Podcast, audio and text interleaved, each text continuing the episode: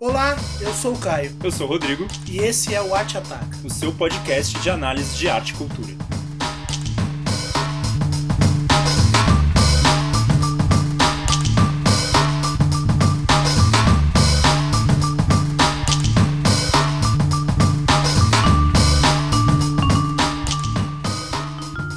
Então vamos começar pela MIT. A MIT que é uma mostra interessantíssima, porque ela destoa das mostras tradicionais. Primeiro porque ela é de teatro, vamos começar por aí. Sim. Né, uma mostra internacional de teatro em São Paulo. Ela é re- relativamente nova, ela está no seu sexto ano. E ela destoa das mostras mais tradicionais de São Paulo, que são, por exemplo, de cinema, né, de musicais e por aí vai, de música. Então é interessante a gente buscar entender a MIT como uma, um novo modelo de, de mostra, né? Um modelo até que é muito particular e a gente vai falar sobre esses detalhes. Bom, sobre a sexta eh, edição, é importante dizer que a MIT se encontra num cenário, se encontrou num cenário de fragilidade de fomento cultural na cidade de São Paulo, no estado de São Paulo e no Brasil, né? Então falta-se dinheiro, mas mesmo assim a MIT conseguiu manter a sua produtividade, trazendo pessoas de fora, pra- trazendo diretores de fora, diretores importantes, né? A gente vai tratar também sobre isso. É, aliás, eu até aproveito para falar que né, na descrição desse podcast vai ter o especial que a gente fez para o Tapume. É isso que É. eu ia te falar. Acho que não tem como a gente falar da MIT sem falar sobre o Tapume. A gente vai falar um pouco mais sobre o Tapume ainda nesse episódio, mas o que é o Tapume? É um projeto meu e do Caio, anterior a esse, inclusive, que é um site de crítica de arte. Então, ali a gente produziu textos e continua produzindo sem ter uma regularidade, sem ter uma, uma sequência fixa, né? De, de, de, vamos dizer, não tem uma postagem fixa de semanal ou quinzenal.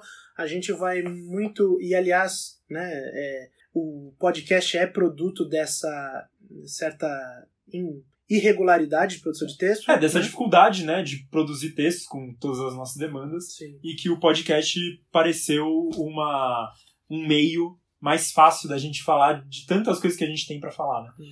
É, mas por que que eu tô falando que pra falar da MIT a gente tem que falar do Tapume? Porque a MIT foi, acho que o- a primeira amostra, né, o primeiro evento que a gente tratou mesmo enquanto site, enquanto projeto e que a gente teve uma cobertura institucionalizada, Sim, né? Credenciada. credenciada, exatamente. Então é um- uma amostra que a gente está acompanhando há um tempo já. O Tapume existe desde 2014. Isso. É, então se a MIT está na sua sexta edição, então a gente está tá bem próximo ali da existência da MIT ano após ano, indo à mostra e gerando textos sobre o assunto. E também porque a gente tem textos muito interessantes sobre a mostra enquanto formato, né? E que a gente faz exatamente uma diferenciação com a Mostra de São Paulo, Internacional de, São, de Cinema de São Paulo. É. É, e que aí tá o meu grande interesse pela MIT e porque eu acho ela incrível, mesmo que eu não, não tenha uma tradição do teatro, eu não, não, não, não posso me considerar assim um aficionado ou alguém que vai com regularidade ao teatro ou até que pensa teatro mas eu consigo ver na MIT um, uma construção de, de mostra, de curadoria e tal, é, muito mais interessante do que as das mostras de cinema que a gente acompanha, principalmente a mostra internacional, né, que é a maior que tem. Hum. Então acho que isso é uma coisa que a gente É. pode falar também. Sim, sim, sim. Eu acho que a gente pode começar daí. Ótimo. falando sobre isso, ao invés de falar da MIT desse, desse ano, que a gente pode tratar, inclusive apontando textos, mas é falar sobre a mostra. Né? Eu acho que, se não me engano, foi na nossa segunda cobertura que a gente falou sobre as mostras em si mesmas, né? porque a gente conheceu a mostra da MIT, que é, é um convite a pensar o teatro Isso. por inclusive por áreas que não são fixas do, do teatro, são especializadas do teatro. Isso eu acho mais importante. A gente tem um certo apreço a uma leitura formal, é, o Tapume nasce nessa intenção de fazer uma leitura formal, uma que a gente chama de leitura interna da obra, imanente, né, para usar palavrões estéticos aqui, mas é, a MIT trata é, os, os espaços, vamos dizer, das ciências humanas fora do, da fortuna crítica do teatro para falar sobre teatro. Então você teve uma mostra fal falando com é, psicanalistas, com professores de literatura, com filósofos, com cientistas sociais, com movimentos sociais organizados. Então você tem ali uma, um diálogo, né, olhares críticos, né, inclusive é um nome de um dos processos criativos da mostra, é, para esboçar um certo espaço de troca intelectual e de troca sobre aqueles que viram a peça e querem falar sobre a peça, né? Então eu acho muito importante salientar isso na mostra, na MIT, na Mostra Internacional de Teatro de São Paulo, né, que foi que é organizada um dos organizadores é Antônio Araújo e parabenizar essa essa mostra porque realmente ela é produtiva, né? Não só pelos formatos dos teatro, da, das peças de teatro que é com, com as quais a gente lida, com as quais a gente vai assistir, mas também com a, a apreciação posterior. Então você tem, é, depois de uma, uma, de uma exibição, você tem uma discussão feita na hora, né, com o, o convidado, com a plateia que quiser participar, mais a mediação às vezes do diretor, né? Então você tem outras perspectivas até daquele do autor. Então isso é uma coisa que nas mostras de cinema você tem, de certa forma, eu acho que na mostra de Tiradentes que veio aqui para São Paulo, você teve uma conversa, Sim. na mostra internacional também, mas por ser muito mais extensa e não ter um trajeto curatorial como tem na mostra de internacional de teatro, isso fica, vamos dizer, um penduricalho, né? Uhum. É, eu acho que a, a, os recursos que a MIT usa para produzir a si própria conversam, primeiro, com a quantidade de peça, que é restrita, não são mil filmes, não são mil peças de teatro, inclusive até pelo objeto, né? A gente está falando de peças de teatro e não de exibição de filme. E também pela, pela intenção até visual da, das mostras. Sempre tem uma identidade visual muito importante que é já, já é liberada antes da mostra e a gente vai se afeiçoando a essa mítica que está sendo construída. Né? Eu, eu, eu acho isso perfeito porque é, a MIT ela se aproxima muito do que a gente ah, poderia desenhar aqui, que seria um tipo ideal de mostra. Por esse número reduzido de, de peças, né, do, do seu objeto artístico. Então, é uma ideia de que eu quero que todo mundo tente ver tudo. Se eu tenho nove objetos a serem vistos, é mais fácil. Se eu tenho 200, vai ser mais difícil, né? É, e daí essa valorização da crítica é, é aproximação, né? É, aproximação. Acho que aproximação, porque é, o que a, a Mitch, ela quase coloca como não tem teatro se não tem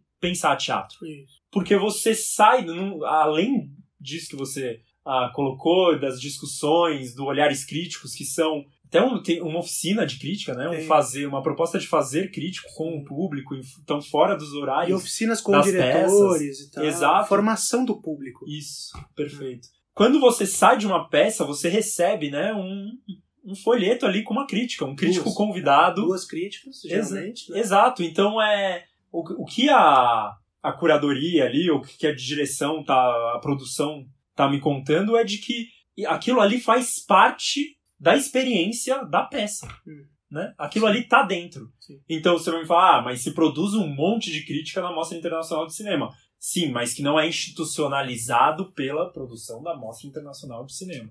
Não é isso que não, não está dentro do que a mostra faz. Existe exteriormente, né, os jornais, as revistas, os próprios sites que cobrem e que na sua cobertura acabam produzindo muita crítica. E é um a... interesse, vamos dizer, meramente editorial e não curatorial. Exatamente. Agora, na MIT isso está de dentro, né? Eu, eu para mim, que, como contei, não tenho essa proximidade tão grande com o teatro, é muito interessante é, ter essa, esse incentivo a pensar o teatro e a ter visões e a ter olhares. Além disso, tem um dos olhares críticos que você citou, tem um ações pedagógicas, hum. né, que são cursos, oficinas, discussões. Então, o público ele é muito aproximado tanto dos críticos que estão pensando o teatro, como dos produtores das peças, dos encenadores, Sim. dos diretores. E eu acho interessante, eu acho que o que. é, aí a gente pode até colocar isso em, em certo olhar crítico para fazer de novo uma redundância com o nome da, de um pedaço da mostra. Mas é o seguinte, a gente acha muito importante, e eu acho que a gente pode dizer que isso é um solo comum entre nós aqui, que é a formação de público. É essencial a formação de público. Não há como você não pensar o teatro contemporâneo para além de Shakespeare, de, dos grandes, né, do, sei lá, Strindberg e até Beckett, Brecht. Hoje o teatro ainda é feito e ele precisa ser formado.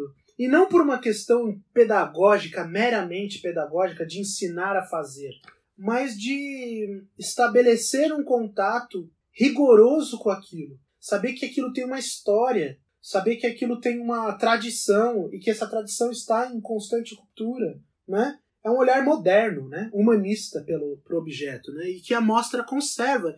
E a gente fala, é uma mostra hum, nova, vamos dizer assim, que reinstaura, re, retoma olhares que são tradicionalíssimos da, vamos dizer, da, da apreciação estética, da apreciação artística. Isso é uma coisa que tem pelo menos 500, 600 anos, né? Esse modo de ver a, o objeto artístico. E que agora é retomado e tem um novo fôlego e uma força muito grande. Porque a MIT é um sucesso inegável. Né? Na nossa primeira cobertura em 2014 ou 2015, não me recordo bem, é, até hoje é uma discrepância assim de acesso a essas peças, de interesse por essas peças, até mesmo de centralidade no debate cultural de São Paulo. É muito importante a gente entender que em pouco tempo uma mostra que é, vamos dizer, de ponto de vista ela é, é restrita do ponto de vista do número de, de peças, mas ao mesmo tempo ela se consolidou como um cenário cultural forte. Ela faz né? parte do Faz calendário parte do artístico de São calendário. Paulo hoje, né? Exato. É,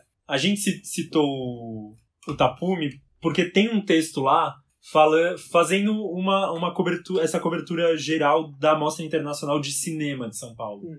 É, escrito por mim, onde eu faço exatamente essa crítica ah, de que é impossível você ter um, uma ideia geral da curadoria ou você ter uma proposta de curadoria quando você está passando 400 filmes. É impossível você ter uma linha, Sim. né? Uhum. Qualquer, qualquer coerência quando você está passando Exatamente. 400 filmes. Tem- não você tem só está passando os filmes. É, você vai ter que colocar Né? coisas muito gerais. Língua, direção, é, sei lá, e o E por isso que região. vai aparecendo, né? Diretores novos, É, premiados em festivais reconhecidos, né? As próprias pessoas, na hora de escolherem, eu faço muito isso. Eu faço algumas divisões ali, eu vou estabelecendo critérios pro que eu vou ver, porque não dá. É simplesmente você não vai viver a mostra dessa forma. sim. Né? Apesar da, da Mostra Internacional de Cinema também já estar no calendário paulistano e, tem muita gente que se envolve e tal, sim. é, mas é quase que impossível você ter uma leitura final da mostra Hum. enquanto unidade. Ela, a mostra ela foi completamente descaracterizada. Exato, Ela foi. exato. Ela implodiu de tanto conteúdo. E aí a gente pode fazer de novo uma, um contraponto à nossa própria posição, né? Que é a seguinte: se a gente olha para a mostra como uma espécie de liberdade, né? Porque a gente vai estabelecendo critérios, né? Mas a gente tem que pensar o seguinte: isso é restrito a um público de cinema muito ínfimo Uhum. uma mostra. Então ela não é uma mostra, ela é simplesmente o cenário cultural de cinema de São Paulo. Ela assumiu uma postura que não é de mostra mais, mas sim de aglutinador da produção cinematográfica mundial em São Paulo. É, eu acho que a, a mostra, isso, na, na real, ela virou um. Olha, filmes que não vão chegar no circuito em São Paulo, mas filmes que vão chegar no circuito em São Paulo e a gente vai mostrar antes. Sim. E daí você tem, normalmente, o que tem sido mais interessante nas últimas mostras de cinema de São Paulo tem sido as revisões, né? Sim. As retrospectivas. Filmes que, Que tinham que perdido. são muito. Eu assisti, por exemplo, a filmografia do Tarkovsky por causa da mostra. Isso. Vitor Erice. É. É, né, eu mesmo ver filmes ah, sendo refeitos, digitalizados Uhum. e tal. É, é isso que a mostra virou, né? Uhum. É essa oportunidade que agora ela nos dá. Vira uma meio. É lógico, é uma brincadeira aqui, mas é uma experiência do Lula Palusa do cinema. É, tipo em que isso. você escolhe É ali você vai indo. É isso aí, é uma zona, né? É uma zona e não tem Isso, nada, a não ser o espaço que sempre acontece nos Uhum. centros. Mas, né, dificilmente vai para outros lugares, e se vai para outros lugares são filmes ina, quase inacessíveis, que não, não precisariam estar daquela forma. Tem uma. A gente não consegue reconhecer uma regra ou uma ordem das razões ali pra gente entender o que, que é uma mostra. Né? Eu tava vendo, folheando que eu ganhei de um colega do trabalho é, as, os, os encartes de mostras primeira, segunda, terceira. Você tinha muito menos filme. É lógico que a gente pode falar sobre a indústria do cinema, sobre a arte na era da sua reprodutibilidade técnica. Sim. Mas, naquela época, você tinha uma narrativa, você tinha diretores especiais, menos diretores. Aí você pode falar, ah, democratização do acesso a, a fazer, tudo bem, ninguém tá falando que é para ser elitista. Mas a mostra pode construir uma narrativa, ela pode ser ao mesmo tempo acesso cultural ao cinema, mas também produzir um conto pra gente. E ela pode construir essas narrativas até dentro dessas divisões que ela faz. De cinema brasileiro, por exemplo. Uhum. Ela pode decidir passar um determinado cinema brasileiro. É, de filmes de festivais. Ela pode passar determinados tipos de filme. Não precisa passar tudo que foi visto lá. Tudo que qualquer sul-coreano produziu, tudo que qualquer ah, holandês, veneziano aplaudiu, entendeu? É, então, tem muito a ver com o mercado, né? Sim. Ah, não se vende, olha, essa é a amostra com a curadoria mais coerente, com a melhor ideia já feita. Não, é muito mais fácil você vender essa é a amostra com o maior número de filmes já feitos. Uhum. Isso na hora que você bota lá no outdoor, que você bota na propaganda da TV, na propaganda da Folha, funciona muito Sim. bem, né? Agora tem essa perda, que é clara. E que daí a gente volta pra Meet, é, porque tendo sete, nove peças, você consegue ver uma ideia por trás dessas escolhas. Você consegue estabelecer diálogo entre os objetos. É. Você consegue estabelecer diálogos entre as E aí peças. você tem lá, é, são estreias nacionais que vão continuar ainda até no teatro, e você tem peças internacionais. Diretores importantes que estão pensando o teatro e eles estão produzindo ali. É lógico que existe uma limitação própria do teatro, porque você precisa de montagem, precisa de espaço, não é só a projeção, né? É o é live, né? Tem a noção de ao vivo ali. Então, e, e- e ainda assim, né, mais ou menos, porque o teatro tem mesclado ali com a performance, até mesmo com a videoarte. E usando, exato, É. usando todos os tipos de, Exato, de mídias. As mídias, inclusive, né? Até a- se é, Brecht acabou com a quarta parede, o teatro contemporâneo acabou com qualquer fronteira entre as artes, né? Você tem até artes plásticas. Uhum. A gente escreveu no, no Tapume desse ano é, um texto que eu escrevi sobre uma amostra, é, vestígios de uma pesquisadora brasileira, que é muito interessante, mas aquilo é uma instalação, aquilo é uma peça de teatro, então ele tá ali, brincando com a arte, mas tenho certeza que se vestígios, uma peça interessante como aquela, né, se eu posso chamar de peça ou performance, estivesse numa mostra com mais 200 peças, ela seria atropelada por Ela qualquer outra, né? ela, se, ela não ia deixar vestígios para fazer uma jogada aqui não, não ia deixar sequer uma coisa na minha cabeça, porque esse. É, nessa, essa você colocou na, numa, num determinado. né, no momento gente- da nossa conversa, nesse é, medo de perder, né? Fear of missing out. Uhum, Então, a gente tem isso numa mostra que é gigante. exato. Agora na MIT não, você, ah, não, eu não assisti essa peça, mas assisti outros, posso pensar, posso ler críticas, posso continuar nessa experiência, né?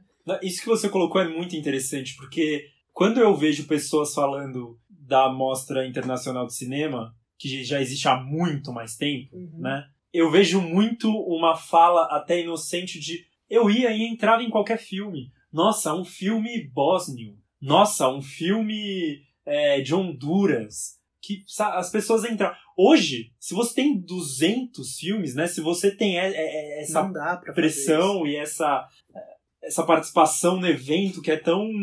E, e tanta gente indo, né?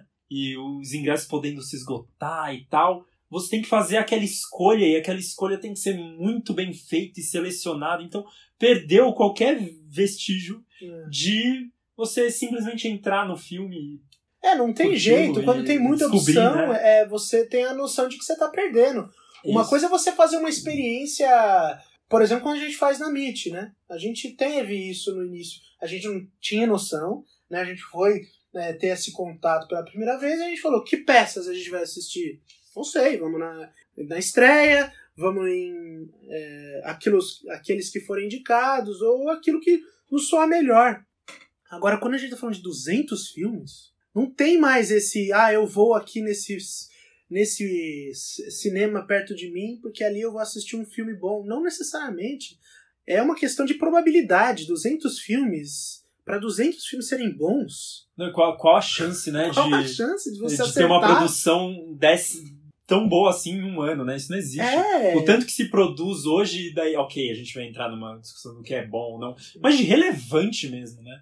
O que a mostra de cinema passa de filme irrelevante, e aí na- nasce um outro problema, que se fossem nove filmes, tá bom, tô, tô exagerando, mas se fossem 40 filmes, a chance de eu dar uma chance maior pro filme e não pensar isso é irrelevante seria muito maior. Agora em 200, 300, 400 é muito fácil se tornar irrelevante.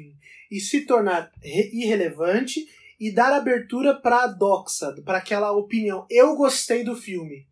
que é uma cagação de regra absurda, que a gente passa de elitista da arte, de ah, nossa, precisa saber é, criticar cinema. Não, a gente tá falando de você tem que se aproximar daquilo, não é uma com, um consumo imediato, não é um fast food, entendeu? Então a gente vai cair no- na desordem e na desordem não produtiva, improdutiva da irrelevância de que a gente compila um monte de coisa, não tem relação nenhuma, a gente consegue nem sequer pensar naquele filme, porque não há nenhum estímulo. O estímulo é o quê? Cadernos de cultura de jornais que tem 3 mil caracteres, limitados aí, que vão falar sobre o filme. E a gente ainda se, se fixa nessas regras, né? Porque a gente abre ali o, o Guia da Folha, o caderno de dois da, do Estadão, para ver quais filmes eu vou assistir. E se coloca nessa posição de ver cinco filmes por dia e de- no dia seguinte escrever sobre os cinco e não faz É. sentido nenhum, né? Que, que Não é um são esses e que é, exato, é É. exatamente o contrário.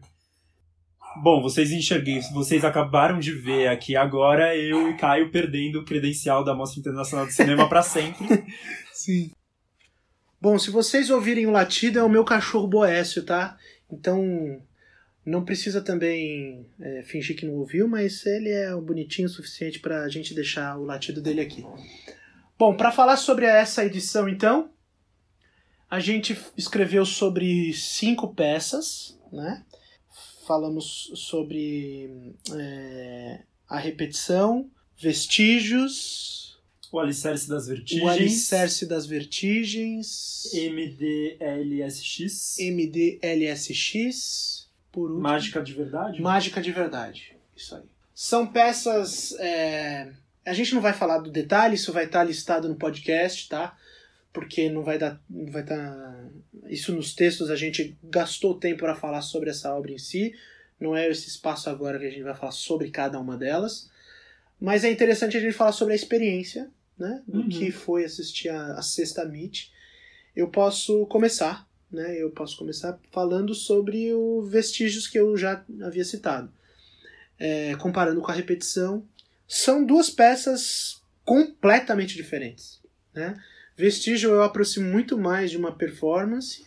Não existe uma narrativa estrito senso ali, é uma narrativa produzida pelo é, espectador, então e só pelo espectador que interfere nessa. Isso é o conceito de performance, né? Já a, a repetição, né? A gente tem ali uma uma narrativa propriamente, né? Então é, é muito importante fazer essa diferença e é uma experiência teatral completamente diversa uma da outra. E, de novo, o mais impressionante é que a, a MIT faz isso ter sentido. É isso que é importante falar da Mostra Internacional de Teatro. Mesmo que elas não tenham vínculo narrativo, de conteúdo, até mesmo formal, a todo momento eu acho que eu estou experienciando o teatro. Eu estou pensando o teatro a partir de uma experiência particular. É, pra, vou usar mais um palavrão estético, é dialético. É o particular e o universal estão a todo instante juntos ali produzindo Porque efeito. Você tá toda hora pensando. É, escolheram essas nove peças aqui, né? Existem não sei quantas peças sendo produzidas no mundo, escolheram essas aqui. A gente coloca, Tá vê o dedo do, do curador, né? E um dedo produtivo, né? Então são peças que fazem você realmente pensar, né? Seja de um con- conteúdo claro, é, político, seja de uma performance extremamente abstrata, é, até mesmo recursos como a gente já viu em outras mitos, né? Que são musicais em grande parte, né? São Isso é muito inclusivo. Né? orquestras. Sim, eu acho. É, É um convi é não subestimar o espectador. Respeita quem está sentando ali, sabe? Eu acho que é o princípio moral da formação, né? Porque você tá, você não precisa ser professoral, mas você pode falar de igual para igual e falar, ó, para você me acompanhar, você vai ter que dar abraçada e eu vou ajudar você, o olhar escrito, vou dar um, um psicanalista para fazer um approach para você e você vai discordar se você quiser com as suas razões, mas você está construindo repertório, saca? Então eu acho isso para mim é o que fica é, da MIT e nos faz certamente hum, permanecer interessados em cobrir ano a ano, né? A chegar a março e a gente fala qual vai ser da MIT hoje, esse ano. Isso é muito louco, porque a minha experiência na MIT desse ano foi uma peça que foi o Alicerce das Vertigens, que é uma peça do Congo. E, cara, é uma peça difícil. Uhum. Ela é verborrágica, com suas quase três horas, se não me engano, são duas horas e pouco. Hum. E. Mas esse. Quase que esse espírito, posso dizer assim, que a MIT tem, dessa inclusão, de você sentir que aquilo faz parte de algo que está dizendo alguma coisa, faz. muda o seu olhar. É, te deixa muito mais aberto ao que tá vindo ali. Uhum. Então, e, e- e essa peça é muito representativa disso. Porque é uma peça verborrágica é, que tá colocando esse lugar de fala ah, do colonizado, mostrando pra gente que não é um lugar de fala que se encaixa no nosso padrão burguês de, de crítica, de julgamento. E de teatro, lógico. Exatamente. Exatamente. É um teatro que implode quando tem um conteúdo. É o debate sobre o neocolonialismo. Do neocolonialismo não, mas da, da filosofia pós-colonial. Então ele tá colocando a gente em posições é, extremamente incômodas na, na sua própria feitura, não só no, nos conteúdos, mas também na, no seu formato, e no, no jeito que você tá pensando aquilo. Uhum. Quando você se vê superficialmente rejeitando, é que aquela peça deu certo. Porque ela tá mostrando o seu lugar. Como você não está no mesmo lugar que aquelas pessoas. Então isso é muito impactante. É, mesmo... Sem dizer que você não está no mesmo lugar. Exatamente. Porque dizer e fazer experimentar são coisas di- diametralmente opostas. Né? Exatamente. E ao mesmo tempo, a a própria peça coloca uma certa contradição que é de um, um determinado estilo francês de fazer teatro, de fazer as coisas, de como as coisas deveriam ser feitas, né? E que é típico do colonizado, né? Eu, eu quero fazer as coisas de um jeito diferente, mas, bom, sou colonizado desde não sei quando, não tenho esse jeito diferente de fazer. Uhum. Eu tenho esse que veio e que me foi ah, imposto.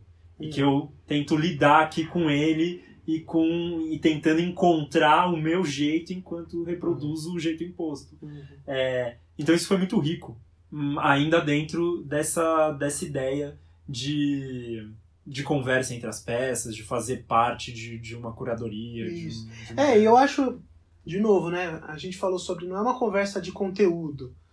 Não é uma conversa em que todas as peças tratem de temas progressistas, mesmo que elas tratem, né? Algumas tratam, né? Mas é, a gente está falando de experiências e é, e é isso que é, é parte da curadoria. Você tem uma proposta de experiência e os conteúdos das, das peças, os formatos das peças, eles vão, vamos dizer, dando sim, não vão dando sentido porque não é o sentido da peça, mas eles vão colocando exemplos de experiências teatrais, mesmo que sejam essas, qualquer que sejam os conteúdos, mas a seleção e aí eu imagino o olhar do curador em selecionar essas peças é eu quero uma é o que eles me passaram. Eu quero uma experiência de teatro. Eu quero que alguém que o espectador se torne responsável por essa experiência teatral. Agora necessariamente eu preciso dessa literalmente dessas peças? Não. Mas a compilação delas tais como elas foram apresentadas me deram essa essa mensagem de uma curadoria responsável em chamar o espectador não só pela escolha da, dos diretores e das apresentações, mas também dos espaços de construção de crítica. Então é tudo aglutinado, é uma coisa muito bem encaixada. É, é louvável isso, eu acho.